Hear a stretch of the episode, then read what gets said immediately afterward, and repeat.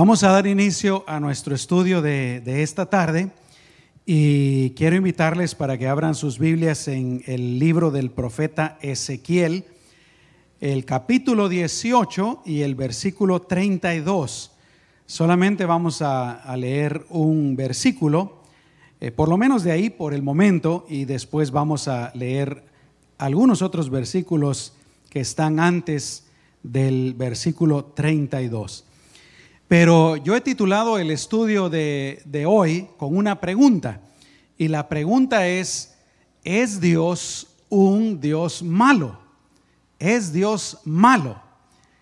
Eh, tal vez para algunos de ustedes esto sea eh, algo sorprendente, pero lo cierto es que en el mundo hay personas que dicen que nuestro Dios, el Dios de la Biblia, es un Dios malo. Ya les voy a explicar por qué un poquito más adelante.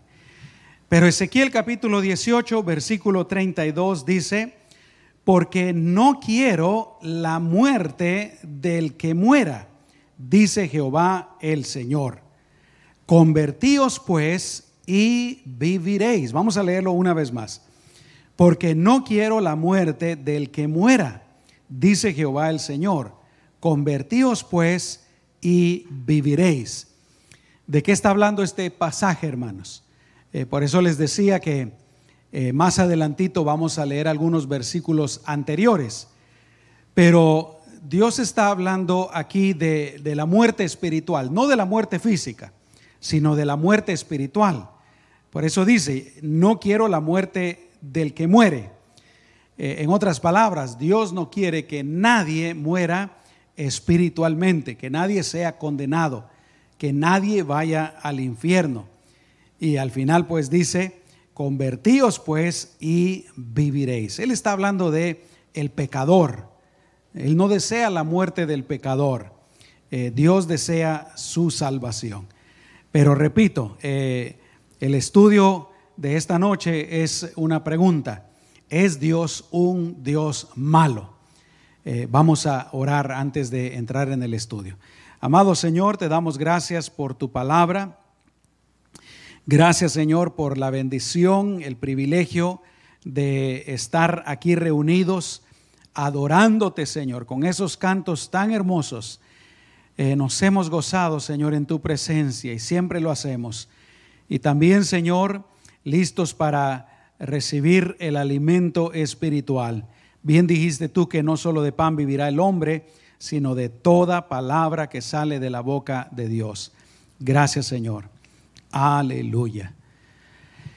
En el Antiguo Testamento es donde encontramos pasajes en los que Dios le manda, Dios le ordena a Israel a eliminar por completo otras naciones.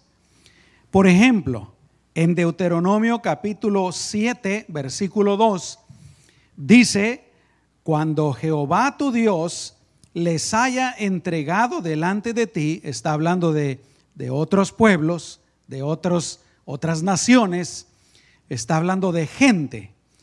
Dice, cuando Jehová tu Dios los haya entregado delante de ti y las hayas derrotado, escuchen lo que dice, las destruirás del todo. No harás con ellas alianza, es decir, tratos, tratados. Eh, y termina diciendo, ni tendrás de ellas misericordia. No tendrás de ellas misericordia. Dios le está mandando a Israel a destruir del todo a estas naciones. Y de último, el Dios de misericordia le dice a Israel, no tendrás de ellas misericordia. En Primera de Samuel, capítulo 15, versículo número 3, encontramos otra orden parecida. Y yo estoy seguro que ustedes lo han leído. Y aprovecho una vez más para animarles para que lean su Biblia, mis amados hermanos, todos los días si pueden, desde Génesis hasta Apocalipsis de esa manera, cuando ustedes me escuchen a mí, sabrán de qué les estoy hablando. Eh, sabrán si estoy diciendo la verdad o no, si está apropiado o no. Y no solamente a mí, pero a otros predicadores también, ¿verdad? Y maestros. Primera de Samuel 15, versículo 3. Escuchen la orden del Señor. Ve pues y hiere a Amalek. Amalek es otra nación. Y dice, y destruye todo lo que tiene. Destruye todo lo que tiene. Tenían que destruir casas, pueblos, etcétera. Principalmente altares paganos, altares a dioses paganos. Y escuchen lo que dice, y no te apiades de él no tengas piedad. y esto, esto está interesante. Luego dice, mata a hombres, mujeres, niños y aún los de pecho, vacas, ovejas, camellos y asnos. ¿Alguna vez eh, tú te has preguntado por qué Dios le dio este tipo de órdenes a Israel? ¿O alguna vez, eh, como decía al principio, has escuchado a alguien decir que, que Dios es malo? Hay personas que también dicen, Dios es un Dios genocida. Genocidio es, es el exterminio de una raza, de un pueblo. Como los ah, alemanes, eh, los nazis querían hacer en la Segunda Guerra Mundial con los judíos, querían acabarlos a todos. Y hay personas pues que debido a estos pasajes dicen, Dios es malo, Dios es un genocida. Y hay quienes dicen, si Dios es amor, ¿por qué mandó que se exterminaran pueblos enteros? Y como vimos, pues, eh, dice, hay que destruir todo lo que tienen, matar a los hombres, a las mujeres, a los niños y aún a los de pecho. Estos son definitivamente pasajes difíciles de entender. Y podemos preguntarnos otra vez, ¿por qué Dios lo mandó? Es, es, es pasajes, pasajes duros. Y son difíciles de entender especialmente para los creyentes del siglo XXI y para las personas que están acostumbradas tal vez a la ética del Nuevo Testamento, a la ética de nuestro Señor Jesucristo, porque nuestro Señor dice que debemos de amar aún a los enemigos, ¿no es cierto, hermanos? Pero ahí en el Antiguo Testamento Dios está mandándole a Israel que destruya, que extermine completamente a ciertos enemigos. ¿Qué pasó? El Dios del Antiguo Testamento, ¿será que ha cambiado con el tiempo? ¿Será que se volvió más suave, más amable, más gentil, más amoroso? ¿Será que ha madurado? Que en el Antiguo Testamento era más duro. Yo creo que a nosotros los, seres humanos nos pasa eso, ¿no? Eh, por ejemplo, yo con mi hija mayor fui muy duro, muy estricto. Ya con Andreita, ya ustedes ya saben, ¿verdad?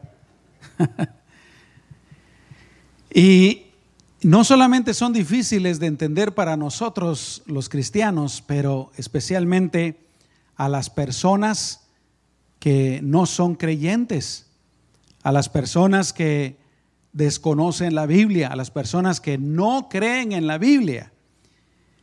Hay quienes dicen que un verdadero Dios de amor y de justicia nunca podría dar dichos mandamientos.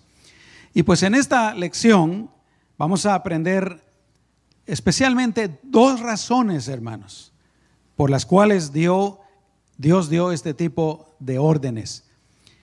Y también las consecuencias de no obedecer a Dios que obviamente en estos casos específicos las consecuencias eran para la nación de Israel. Amén. Así es que, ¿por qué pues Dios le mandó a Israel a exterminar a algunos de los enemigos? Ah, y, y repito, hermanos, esos mandamientos son mandamientos muy duros, pero tengan por seguro que Dios tenía sus razones. Les leo otro pasaje donde encontramos una de esas órdenes en Deuteronomio capítulo 20, versículos 16 al 18. Y aquí eh, Dios le está hablando a Israel porque van a entrar en la tierra prometida. Y ustedes saben que en la tierra prometida habían pueblos. Y dice, pero de las ciudades de estos pueblos, Jehová tu Dios, eh, pero de las ciudades de estos pueblos que Jehová tu Dios te da por heredad, ninguna persona dejarás con vida. Otra vez, tenían que entrar y tenían que matar a todos, sino que los destruirás completamente. Aquí menciona las, las naciones, al Eteo, al Amorreo, al Cananeo, al Fereceo, al Ebeo y al Jebuseo, como Jehová tu Dios te ha mandado. Amén. Vamos con la primera razón, hermanos. La primera razón por la cual Dios en el Antiguo Testamento dio este tipo de órdenes. Y la razón es que esos mandamientos de exterminar a los enemigos, y esta probablemente es la, la razón más importante, es que Dios estaba juzgando e iba a castigar a estas naciones. Amén, hermanos. La razón número uno, y probablemente la más importante, Dios estaba juzgando e iba a castigar a estas naciones.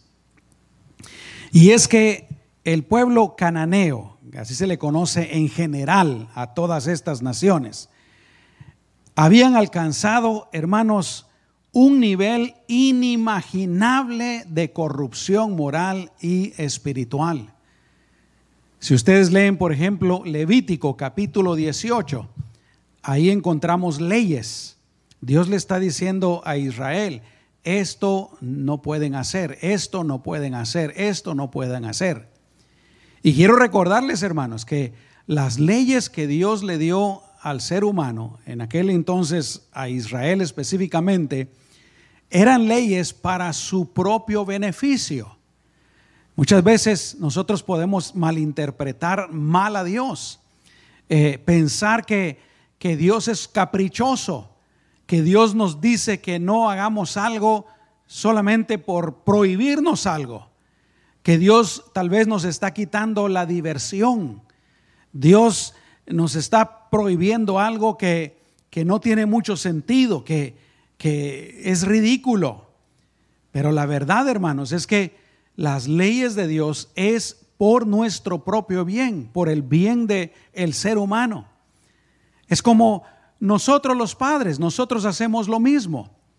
Si nuestros hijos agarran un cuchillo, eh, ¿qué vamos a hacer, hermanos? Se lo vamos a quitar, ¿no? Y le vamos a dar una ley. ¿Cuál va a ser esa ley? Hijo, con esto no se juega. Te puedes herir, te puedes lastimar. Entonces lo mismo es, es, Dios con las leyes para los seres humanos, con sus mandamientos. Lamentablemente, pues a veces nosotros los humanos los malinterpretamos. Déjenme ponerles el ejemplo del sexo. El sexo eh, es algo, y lo digo con, con respeto, es algo que definitivamente Dios lo hizo que se puede disfrutar. Pero miren la condición en la que se encuentra el sexo en nuestros días. Las personas creen que lo pueden tener en todo momento, a toda hora, en cualquier lugar, con cualquier persona y con múltiples personas. Y eso no es correcto. Tiene efectos negativos.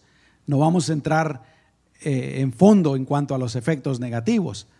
Pero por eso Dios dijo, ¿verdad? Que eh, en pocas palabras, las relaciones íntimas debían delimitarse solamente a la relación matrimonial entre un solo hombre y una sola mujer. Y así podríamos hablar de, muchos mandamientos. La cosa está que ahí en Levítico, Dios le da muchos mandamientos a Israel. Levítico 18 estoy hablando. Y al final Dios le dice que los cananeos han practicado todas esas cosas. Y les dice, ustedes no tienen que hacer lo mismo. ¿De qué tipo de pecados está hablando? Precisamente de pecados sexuales, incesto, estos pueblos practicaban el incesto, tenían relaciones sexuales entre familiares, padres e hijos, eh, entre hermanos, etc.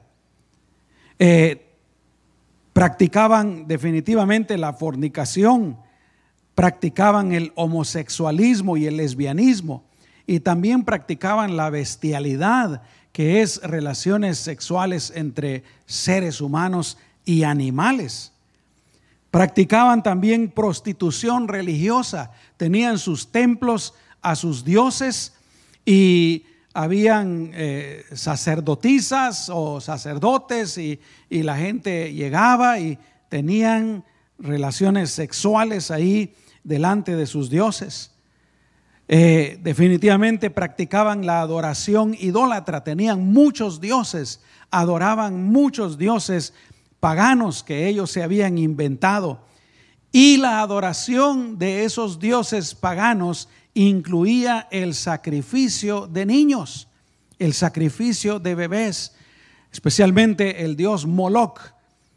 Tenían una hoguera y llegaban los padres y como una muestra de adoración a ese dios, tiraban a sus hijos en el fuego, en la hoguera practicaban la adivinación, el encantamiento, la hechicería y muchas otras cosas que solo podrían ser descritas como abominaciones delante de Dios.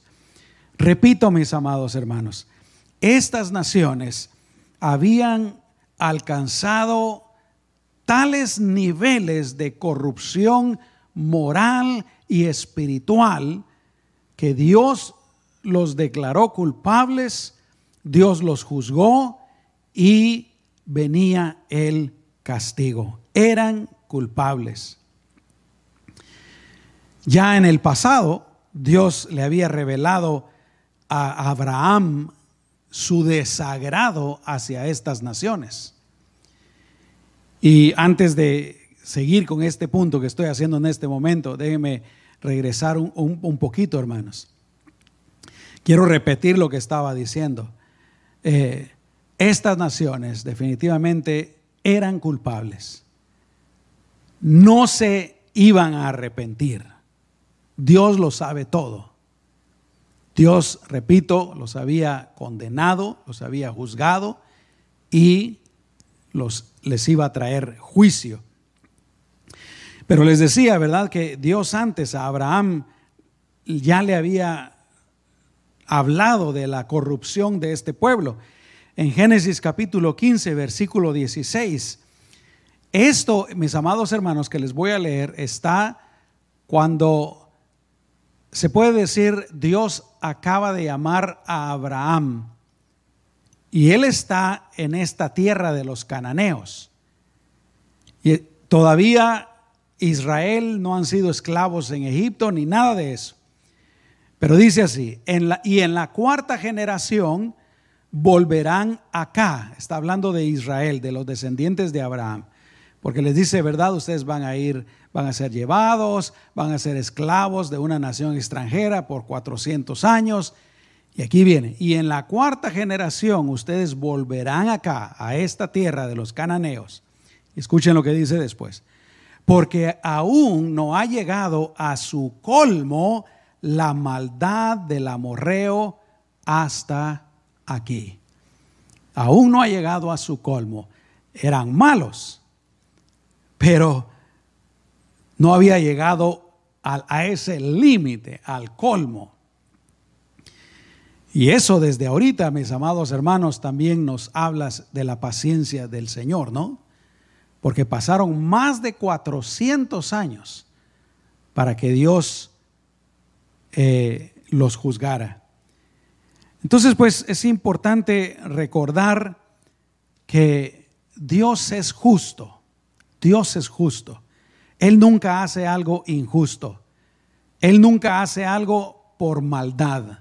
No hay maldad en Dios.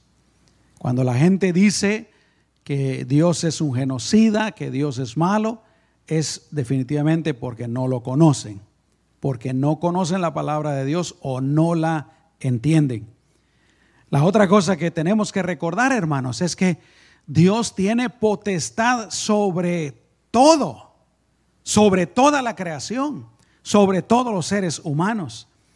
Ahí en Jeremías capítulo 18, versículos 3 al 7, Dios mismo nos da un ejemplo de su potestad. Dice, y descendí a casa del alfarero, y he aquí, y, en, esta, en esta palabra, Dios se está comparando con el alfarero. Dice, y he aquí que el alfarero trabajaba sobre la rueda y la vasija de barro que él hacía se echó a perder en su mano. Estas naciones, hermanos, se echaron a perder. Era la creación de Dios y se echaron a perder. Pero sigue diciendo, entonces el alfarero volvió y la hizo otra vasija según le pareció mejor hacerla. Entonces vino a mí palabra de Jehová diciendo, dice Jeremías, y esta es palabra de Dios, ¿no podré yo hacer de vosotros como este alfarero, oh casa de Israel? Dice Jehová, He aquí que como el barro en la mano del alfarero, así sois vosotros en mi mano, oh casa de Israel. Y escuchen lo que dice el versículo 7. En un instante hablaré contra pueblos, contra reinos, para arrancar y derribar y destruir. Dios, hermanos, es justo, pero también Él tiene potestad sobre todas las cosas. Dios es bueno, pero Él también nos ha dado normas para vivir y el que las quebranta se tiene que atener a las consecuencias. Así es que la primera razón, hermanos, por las que Dios daba estas órdenes de, exterminar a estas naciones, y, repito, la razón más importante es porque estas naciones habían llegado a tal límite de maldad que ya no había eh, otra solución. Dios decidió juzgarlos y exterminarlos a todos. Ahora tenemos que entender de que Dios ya no hace eso el día de hoy. ¿Cuántos dicen amén, hermanos? Los tiempos han cambiado. Pero Dios no cambia. Y aquí está el asunto. El mismo Dios del Antiguo Testamento es el Dios del Nuevo Testamento. Dice la palabra de Dios que Él es el mismo de ayer, de hoy y de por todos los siglos. No cambia. Entonces uno podría preguntarse por qué Dios hacía eso y ahora ya no lo hace. La respuesta es muy sencilla, hermanos. Dios también va a juzgar a todas las personas y a todas las naciones por igual. Lo único, la única diferencia es que ahora Dios ha dejado el juicio para el fin de los tiempos, simple y sencillamente, porque su plan en este momento es diferente. Y por supuesto, Dios tampoco nos manda a los creyentes a hacer nada parecido. Tristemente, hermanos, durante toda la historia han habido grupos, religiones que en el nombre de Dios han hecho barbaridades tristemente. Y esas personas que hacen eso, definitivamente lo menos que tienen es a Dios en su corazón, la palabra de Dios y el Espíritu Santo. Uno de los ejemplos más claros para todos, ¿verdad? Es eh, eh, las cruzadas del siglo medio, en donde iban y mataban a medio mundo y a los que se les daba la gana, declaraban que eran brujos y los quemaban y hicieron barbaridades. Todavía el día de hoy hay quienes hacen en el nombre de Dios cosas que no deberían de hacer, porque desconocen totalmente la voluntad del Señor. Pero esto de los juicios de Dios en contra de la maldad del hombre, hermanos, no eran nada nuevo cuando Dios le mandó a Israel que destruyera a estas naciones. Por ejemplo, ustedes saben que el primer juicio fue en el diluvio. Dios juzgó al mundo entero en el diluvio. Génesis capítulo 6, versículos 5 al 7 dice, y vio Jehová, está hablando de la humanidad, y vio Jehová que la maldad de los hombres era mucha en la tierra. Otra vez, hermanos, la, la maldad había llegado al tope. Y sigue diciendo, y que todo designio, todo designio de los pensamientos del corazón de ellos era de continuo solamente el mal.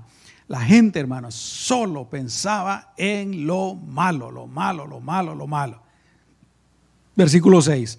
Y se arrepintió Jehová de haber hecho al hombre en la tierra y le dolió en su corazón y dijo Jehová, raeré de sobre la faz de la tierra a los hombres que he creado, desde el hombre hasta la bestia y hasta el reptil y las aves del cielo, pues me arrepiento de haberlos hecho. ¿Y qué hizo Dios, hermanos?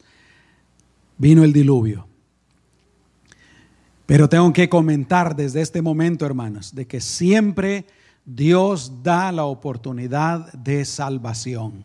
Dios siempre da una salida. ¿Cuántos pueden decir amén a eso? Siempre. Y en el diluvio, ¿cuál era la salida, hermanos? El arca. Y entendemos que Noé y sus hijos estuvieron construyendo el arca por más de 100 años. Y durante 100 años tuvieron la gente oportunidad de arrepentirse. Pero no se arrepintieron. Pero a Noé y a su familia, ocho personas en total, Dios los habló, los salvó. Jesús, hermanos, eh, o mejor dicho, el arca es un símbolo de nuestro Señor Jesucristo. Siempre que Dios juzga, Dios da una salida, una puerta. Se recordarán ustedes también que Dios juzgó a Sodoma y a Gomorra. También la maldad, la corrupción, la inmoralidad, de estos dos pueblos habían llegado a límites exagerados. Génesis capítulo 13, versículo 13 dice, mas los hombres de Sodoma eran malos y pecadores contra Jehová en gran manera, en gran manera. Eh, más adelante en el versículo 20 dice, entonces Jehová le dijo, por cuanto el clamor contra Sodoma y Gomorra se aumenta más y más, y el pecado de ellos se ha agravado en extremo. Descenderé ahora y veré si han consumado su obra según el clamor que, que ha venido hasta mí, y si no, lo sabré. Ustedes conocen la historia de Sodoma y Gomorra. Cuando llegan los ángeles para rescatar a Lot, y otra vez, hermanos, hay una salida. Y hay quienes se salvaron. Lot se salvó con sus hijas. Eh, pero llegan los ángeles y Lot los recibe en su casa y los hombres de todas las edades rodean la casa y quieren que estos ángeles que obviamente van eh, como personas, ¿verdad? Como hombres, no, no como ángeles, sino que han tomado la figura de un ser humano. Y, estos, y la gente de, de estas naciones pues quieren que lo saquen para abusar de ellos sexualmente. Y Lot llega a un extremo, él tiene sus dos hijas vírgenes y les dice, les doy a mis hijas, pero no le hagan daño a estos varones. Así de importante era en aquel entonces la hospitalidad y el cuidado de los huéspedes. ¿Y qué dice el pueblo? No, no las queremos a ellas, no nos interesan ellas, queremos a estos dos varones. Llega a tal punto que Dios tiene que dejarlos ciegos a todos para que Lot pueda salir con, con, estos dos ángeles y con su esposa y, y con sus hijas. No había mencionado a la esposa porque ustedes saben que cuando la esposa va a medio camino mira atrás, ¿verdad? Y se convierte en una estatua de sal. Pero Dios juzgó pues a Sodoma y Gomorra. Otro caso fue Jericó.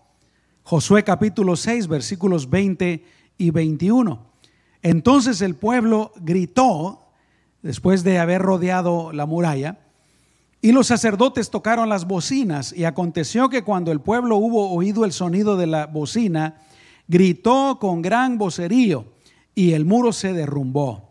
Escuchen ahora. El pueblo subió luego a la ciudad, cada uno derecho hacia adelante y la tomaron. Verso 21.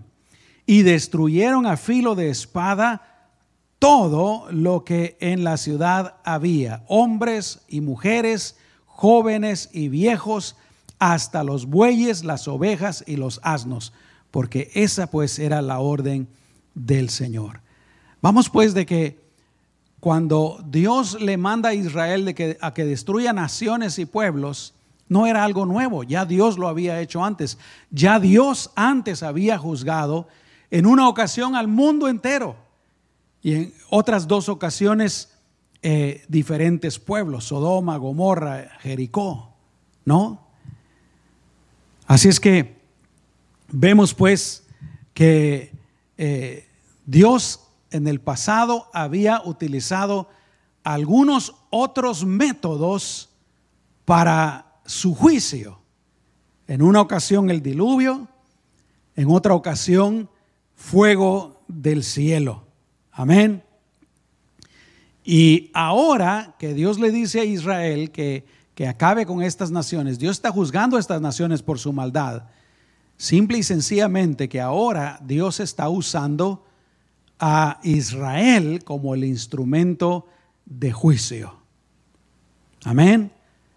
Pero el punto es este, hermanos. La principal razón y la primera razón que quiero compartirles por las que Dios eh, en el pasado, en el Antiguo Testamento, mandó a Israel a exterminar naciones completas y él mismo lo hizo, se debe a que la maldad, la corrupción, la corrupción moral y espiritual de estas naciones habían llegado a su límite.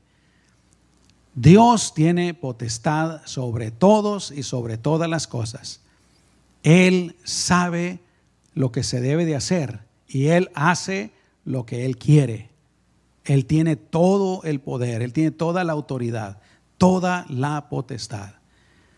Vuelvo a decir, para nosotros es difícil comprenderlo. Para nosotros los cristianos, por los que les decía, pues que el Nuevo Testamento, Jesús nos dice, hay que amar al enemigo.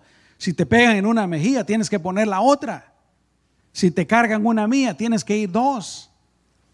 Entonces, por eso a veces a los cristianos se nos hace un poco difícil. Y a las personas que no son cristianos, que no creen en Dios, que no creen en la palabra de Dios, se les hace difícil comprender porque en el mundo o el día de hoy existe el conocimiento de que el genocidio definitivamente es algo malo.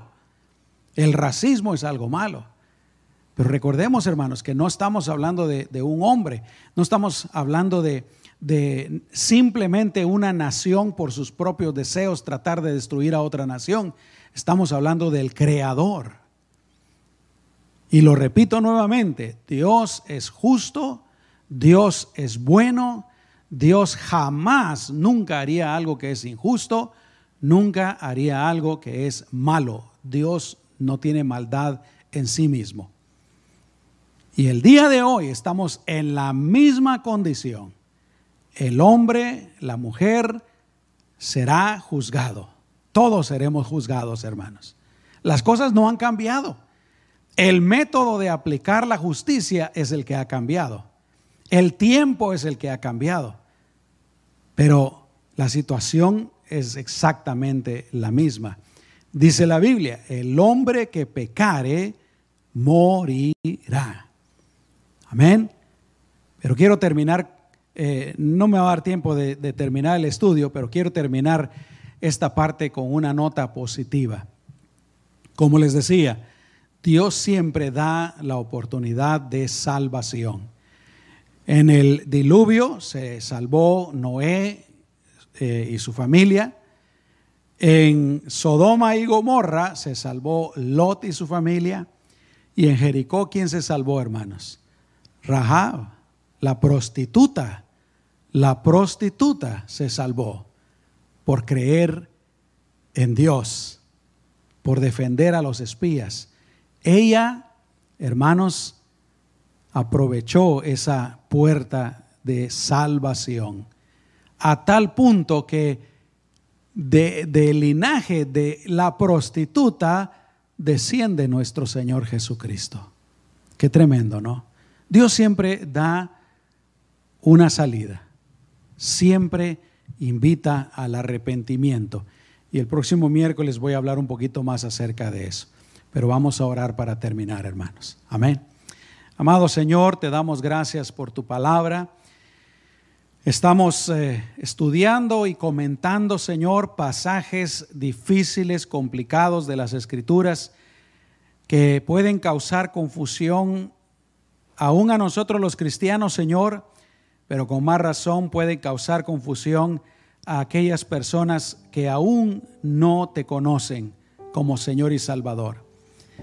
A personas, Señor, que, que no conocen tu palabra y que por no conocerte, Señor, por no conocer tu palabra, te juzgan de una manera equivocada. Señor, ayúdanos a nosotros a aprender y ayúdanos a nosotros también a hablar de ti, del Dios de amor, porque tú verdaderamente eres un Dios de amor. Tú nos creaste, Señor, a tu imagen y tu semejanza. Tú nos lo diste todo, pero nosotros, Señor, por nuestro pecado, nos alejamos de ti, te dimos la espalda. Y aún así tú deseas salvarnos. Y Señor, deseas salvarnos tanto que enviaste a Jesucristo a morir en nuestro lugar. Y todo lo que tenemos que hacer, Señor, es creer en lo que Jesús hizo para recibir el perdón de nuestros pecados y la salvación. Ayúdanos a hablar de ti, Señor, de tu amor, de tu misericordia, de tu bondad. Y a nosotros, Señor, ayúdanos a seguir viviendo para ti, seguir honrándote, agradecido, Señor, de que tú nos has salvado. Gracias, Señor. Y agradecidos también de que tú nos has librado de ese juicio. En el nombre de Jesús, gracias, Señor. Aleluya. Amén y amén. Gracias, Señor. ¿Cuántos pueden decir amén, hermanos?